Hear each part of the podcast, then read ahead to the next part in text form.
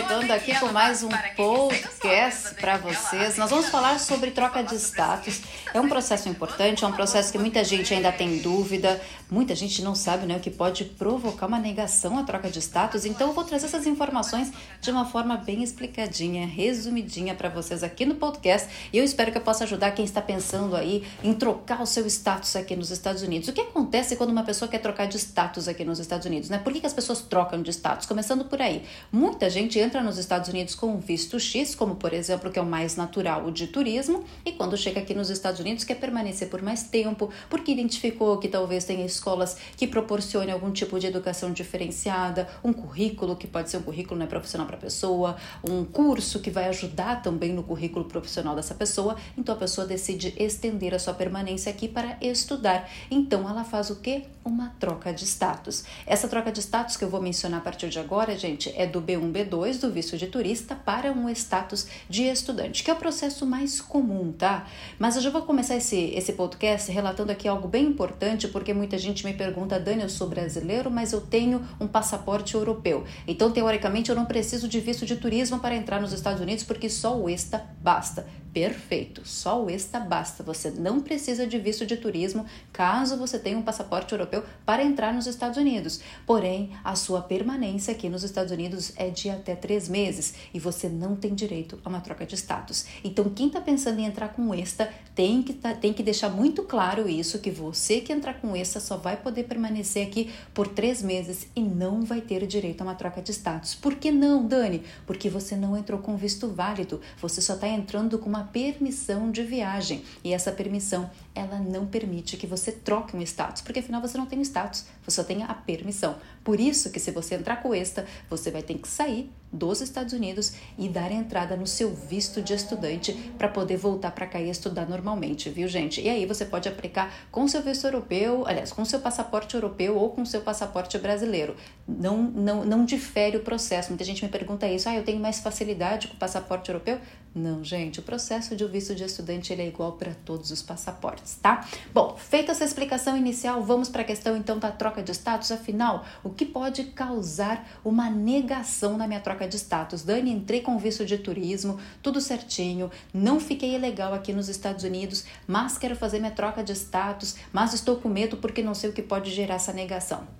Perfeito, tem várias questões, vários pontos que pode gerar essa negação e eu vou explicar direitinho para vocês. Primeira coisa, gente, importante relatar aqui: para poder fazer uma troca de status nos Estados Unidos, você só pode fazer a partir do momento que você completar 90 dias. 90 dias com visto de turismo aqui nos Estados Unidos. 90 dias três meses. Então, quando você completar esses três meses, aí sim você consegue fazer uma troca de status. Antes disso, infelizmente não é possível. Tem que aguardar esse período, tá? E aí, claro que você vai fazer um processo imigratório. O que, que geralmente é o normal se fazer? Quando a pessoa quer fazer uma troca de status, ela já faz automaticamente a extensão junto. Então, faz dois processos juntos. Mas tem pessoas, por exemplo, que não querem fazer os dois processos inicialmente, que é primeiro fazer a extensão do visto de turismo para ficar mais um tempo, né, aqui e depois fazer troca de status. É possível? Também é possível. Você pode fazer uma extensão primeiro e depois fazer a troca. Só que tem um porém. Se você fizer a extensão e não fizer a troca, você não vai poder fazer a troca enquanto a sua extensão não for aprovada entendeu? E a extensão pode demorar para ser aprovada. E se ela demora, muitas vezes está muito perto do tempo de permanência que você ganhou. Muitas vezes pode estourar o tempo de permanência e é aí que muita gente perde o prazo para fazer a troca de status e acaba ficando ilegal ou tem que voltar para o Brasil. Então prestem bem atenção, gente. O que, que é o ideal? Quer, já sabe que já vai ficar aqui por um período maior, já faz a troca de status junto com a extensão. Porque se você fizer só a extensão, você vai ter que aguardar ela ser aprovada para então entrar com o processo de troca de status. Tem pessoas, por exemplo, que estão aguardando a sua extensão até agora e o prazo já está acabando, o segundo prazo, né? Porque ela já ganhou seis meses quando entrou, aí ela fez um pedido de extensão, então teoricamente ela já ultrapassou os seis meses iniciais, ela está aguardando esse processo, essa aprovação da extensão, só que a aprovação ainda não chegou e está estourando os próximos seis meses dela. Aí a pessoa fica nervosa porque ela não pode entrar com o processo de troca de status enquanto essa, essa extensão não for aprovada. Gera todo um desgaste emocional, psicológico, é bem complicado, viu? Por isso que eu sempre oriento: quer fazer troca de status? Sabe que já vai ficar um prazo maior aqui? Então faz a troca de status e a extensão já junto. Porque se você fizer a sua troca de status antes da extensão ser aprovada, ela vai ser negada. Esse é um dos pontos que pode provocar a negação da troca de status. Mas tem muito mais, eu até anotei aqui para vocês. Só para vocês saberem de valores também que eu acho importante, anotem aí, gente, para não perder nenhuma informação sobre a questão de valores, né? Troca de status é mais caro que tirar o visto no Brasil. Isso é fato, viu? Os valores são mais altos, as taxas são mais altas, a comprovação geralmente é mais alta também. E se você depender de um advogado, vai se tornar ainda muito mais salgada essa conta. Ai, Dani, mas eu preciso de um advogado?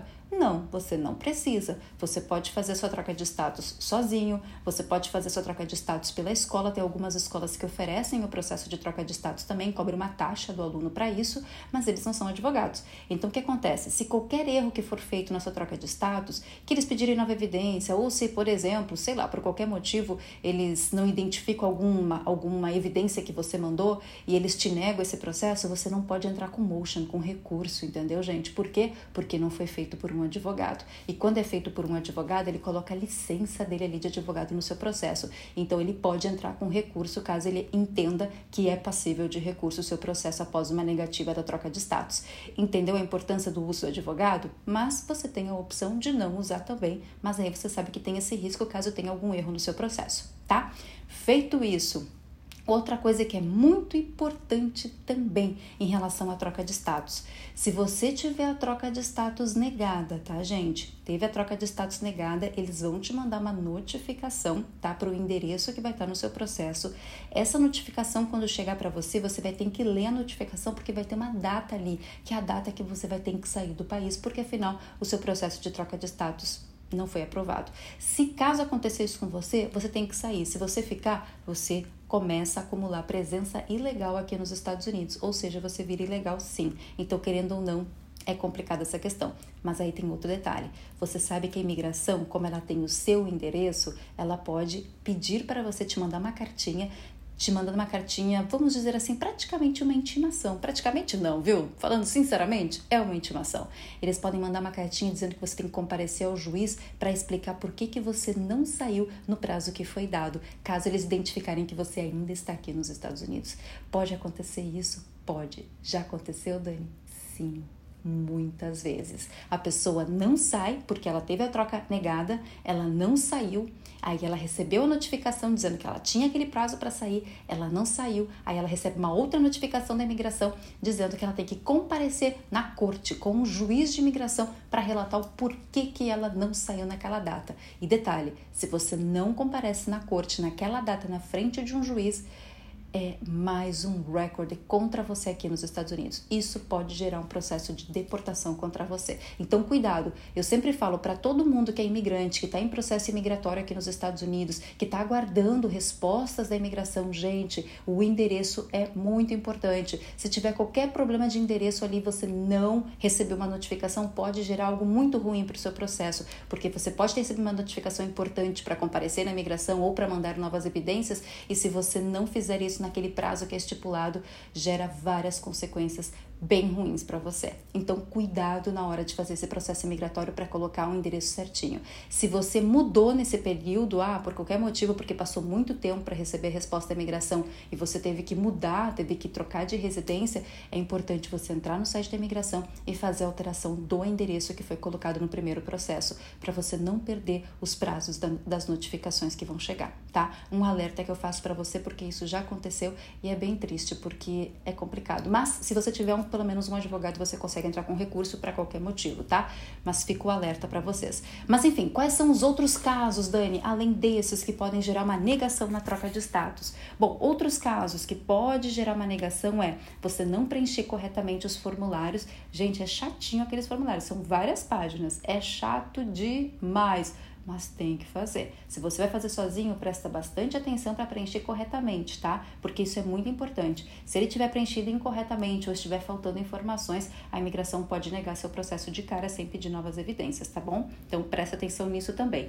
Não enviar os documentos comprobatórios, que são as chamadas evidências mesmo do processo. Se você não mandar no seu primeiro processo, a imigração pode te negar o processo. Tem casos que eles vão te mandar uma notificação dizendo que você precisa enviar mais evidências. Tem casos que se ele identifica lá que não foi enviado nada, ele pode negar direto, tá? A imigração pode negar direto. Então, fiquem atentos a isso. Cuidado na hora de separar os documentos comprobatórios para realmente evidenciar tanto a sua situação financeira quanto a questão da sua qualificação, que é o que? A sua escolaridade. Você tem que comprovar que escolaridade você tem e você tem que enviar uma cartinha em inglês para a imigração, dizendo o motivo da troca de status, o porquê você quer estudar inglês ou fazer uma faculdade aqui nos Estados Unidos.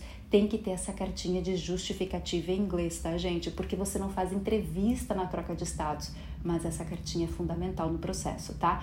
Fora a descrição de todos os documentos que você está mandando, dizendo o porquê e principalmente comprovar o elo, caso você use um sponsor, dizer o porquê que aquela pessoa está sendo seu patrocinador, qual a relação dela com você. É importante que tudo isso fique muito bem claro para a imigração poder avaliar melhor o seu processo tá? Isso é bem importante mesmo. Então, além, e não esqueça, a cartinha de justificativa, pelo amor de Deus, porque não tem entrevista, muita gente acha que tem entrevista, mas não tem na troca de status. Porém, a cartinha em inglês justificativa, ela é essencial nesse processo, tá?